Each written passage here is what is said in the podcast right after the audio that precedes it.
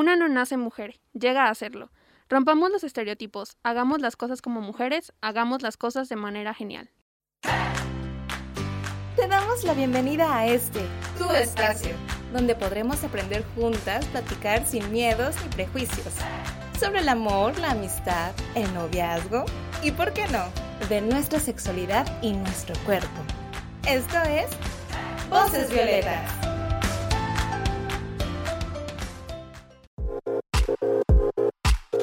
Una no nace mujer, llega a serlo. Esta es la frase de Simone de Beauvoir que creemos que es perfecto para iniciar este programa donde hablaremos de mandatos y estereotipos de género. Nosotras somos Maf, Marifer y Mafer. Hola, ¿qué tal? Y le mandamos un saludo enorme a María que no ha podido acompañarnos pero nos envía su amor. Iniciamos con una emisión más de Voces Violetas, un espacio para ti, un espacio para todas. Tu programa del Gobierno del Estado de Colima a través del Instituto Colimense de las Mujeres. Está con nosotras Ixel. Hola, ¿cómo estás? Hola, mucho gusto. Ixel Fonseca. ¿Qué, ¿Qué, estudias? Ah, yo tengo 23 años, estudio, perdón, estudio en mi último semestre de gestión turística eh, em, soy actriz de teatro también, entonces pues hago muchas, muchas cosas. Padrísimo. Y también tenemos aquí con nosotros a Fer Castro de nuevo, que estuvo con nosotras en el podcast de Sororidad. ¿Cómo estás, Fer? Hola, Mafer, bien, gracias. Estoy muy feliz de estar otra vez aquí con, con ustedes. Eh, y pues, a darle. Antes de que hablemos de nuestras opiniones y pensamientos, escuchemos la cápsula de ¿Sabías que? Hoy hablará sobre la diferencia entre sexo y género.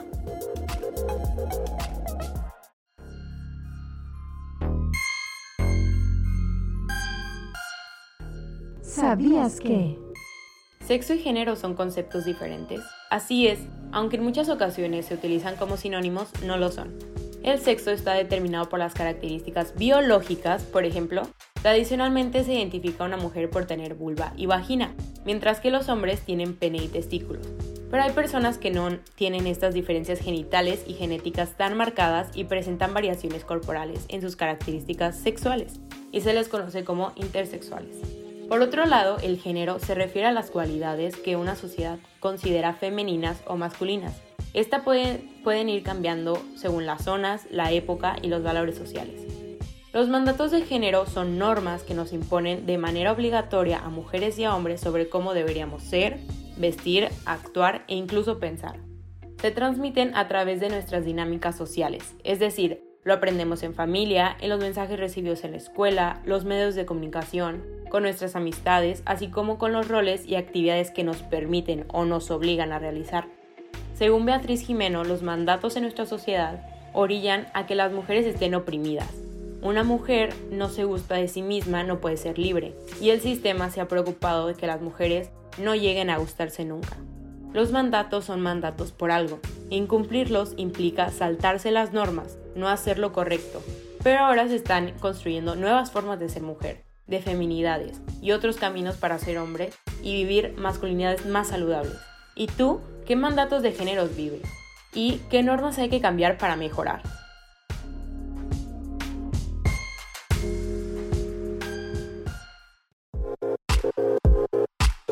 Bueno, eh, acabamos de escuchar la cápsula y para empezar a reflexionar sobre esto me gustaría hacerles una pregunta.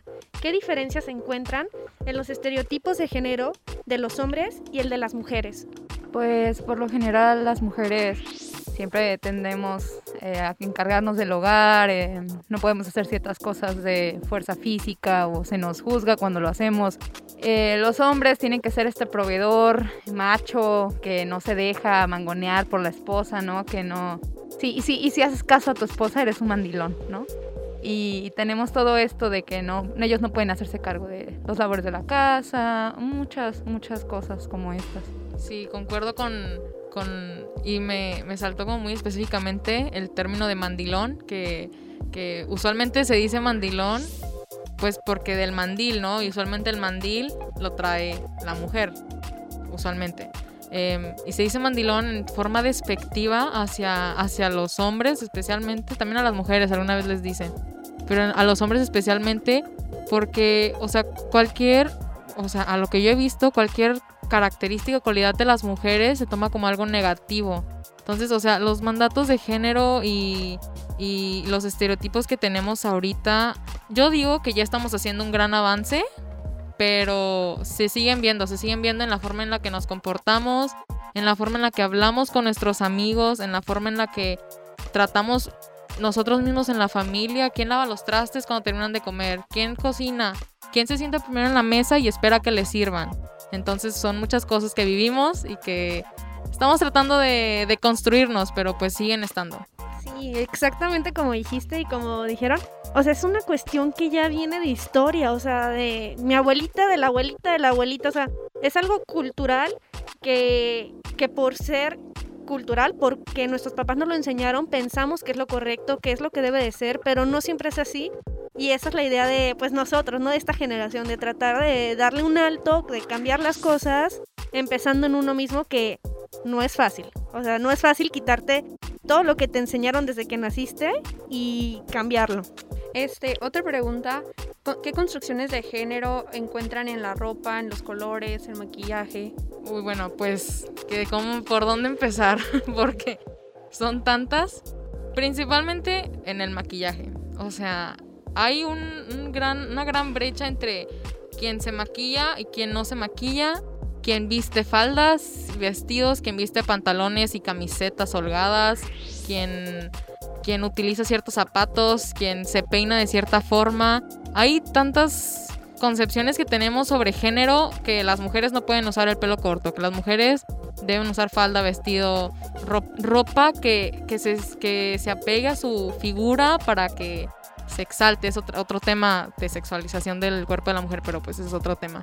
Entonces son muchas, pues, es para otra ocasión, son muchas cosas que pues que se viven, o sea, y pues yo creo que muchos nos hemos dado cuenta de eso.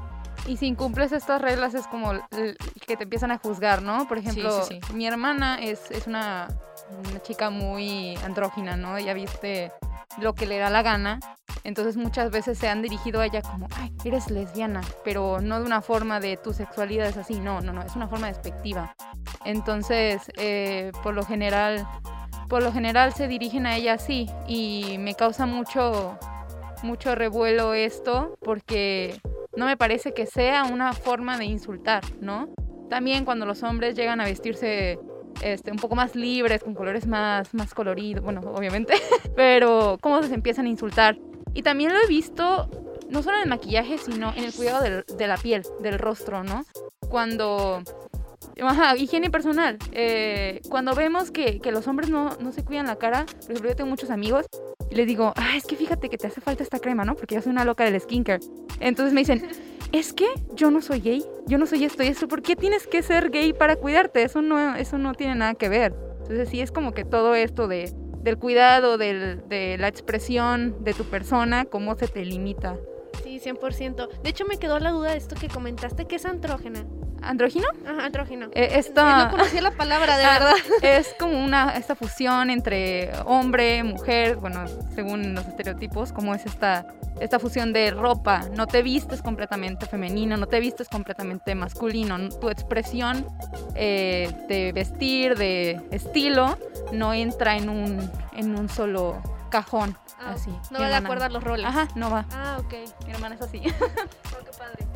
A mí, a mí me, eh, hablando ahorita de lo que es de- lo del género en la ropa, los colores, algo muy básico, ¿no? El azul de niños, el rosa de niñas, y lo vemos ahorita mucho en los famosos gender reveal, revelaciones de Sí. género.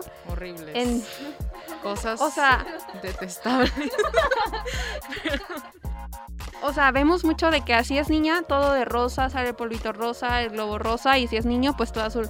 Cuando, o sea, ahorita creo que ya hemos ev- evolucionado bastante desarrollándonos como sociedad, como para dejar de decir que el, el rosa es de niña y el azul es de niño, cuando todos podemos usar todos los colores, y por qué no usar como un color más neutro, ¿no? Como verde, beige, o no sé, mientras sabes, mientras sabes qué le va a gustar a tu hijo o a tu hija, ¿no? No, no imponérselo desde que está en el vientre. De hecho, tengo otra duda, que es, ¿qué, consider- qué consideran actividades de niñas? Bueno, pues ah, am, estas cosas de la casa, estas cosas de que las mujeres nada más se encargan de la belleza, por ejemplo, estas carreras, de hecho hace rato lo hablábamos este, Iber y yo, eh, acerca de que qué ciertas carreras eh, universitarias están enfocadas más a mujeres, ¿no? Como por ejemplo, yo estudio turismo y en turismo se dice, ah, si estudias turismo es porque eres mujer, ¿no? Eh, y sí, hay demasiadas mujeres ahí, o enfermería, o cosas así. Y cuando estás en una ingeniería, puros hombres, ¿no? Y si vas a una mujer es como de que, ¿qué hace una mujer ahí? Por Dios, eso no es una carrera para ella. Y también los mismos eh, maestros siguen incentivando esto. Entonces yo, yo creo que podría considerar que todavía tenemos estas imposiciones de que qué es para mujer y qué es para hombre, cuando en realidad las pruebas y los años nos han demostrado que no, eso no existe. Eso no existe, no es como que existe una actividad específicamente para mujeres y no existe una actividad específicamente para hombres. Sí, estoy de acuerdo. Y, y algo que también como que me llama mucho la atención es que al momento de, que tú misma dijiste las carreras, que, que la de turismo para mujeres y cualquier hombre que estudie turismo ya se le tacha pues de homosexual o de que le gustan los hombres, así, o sea, como que muchas, o sea, y no, y no en forma de que, de empoderándote o de estando orgullosa de, orgulloso, orgullosa de, de tu sexualidad, de tu orientación sexual, sino diciéndote, en, en, forma despectiva, vaya.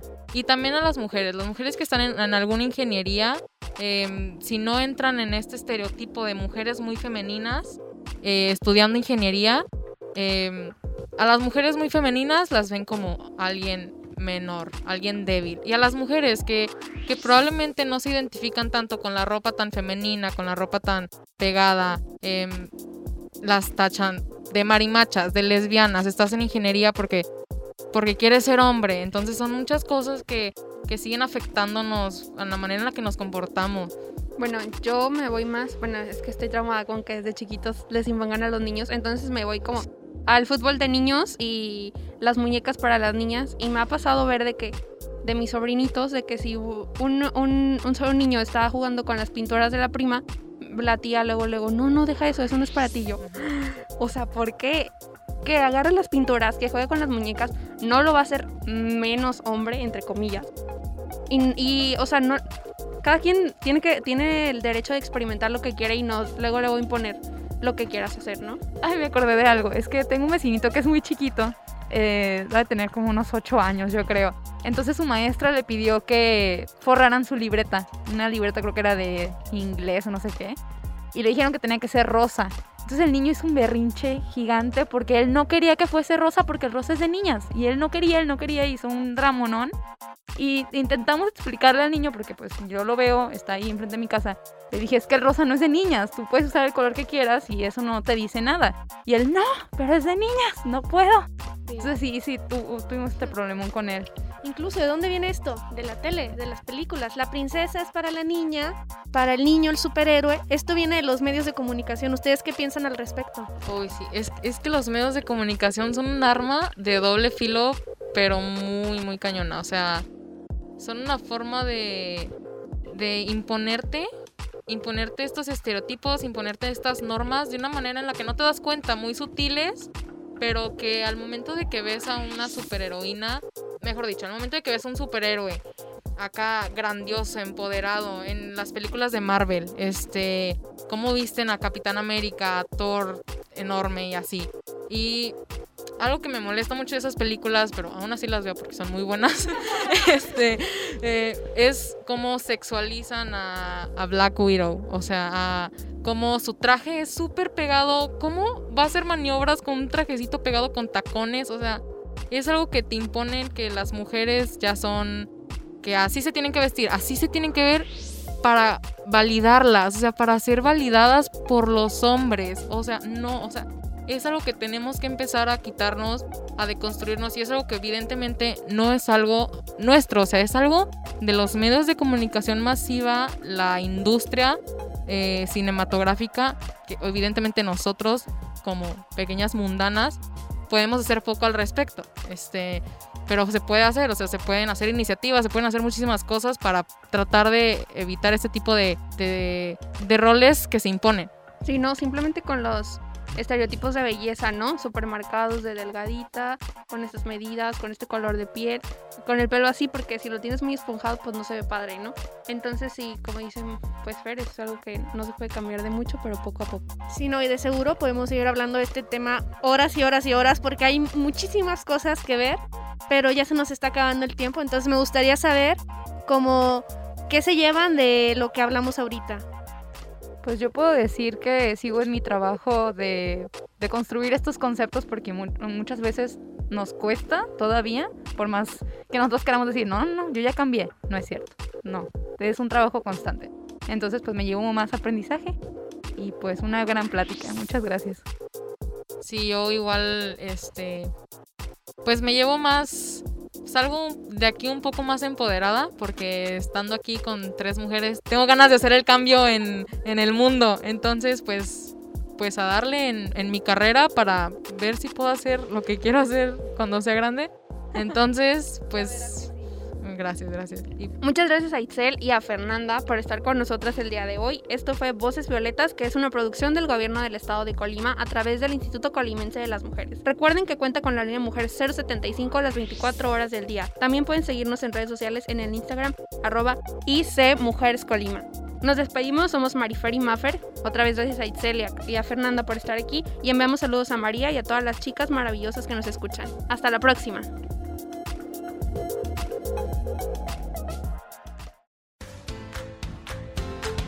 Gracias por sintonizar Voces Violetas, un espacio para ti, un espacio para todas, un lugar para aprender, escuchar y conocernos. Esta es una producción del Gobierno del Estado de Colima a través del Instituto Colimense de las Mujeres.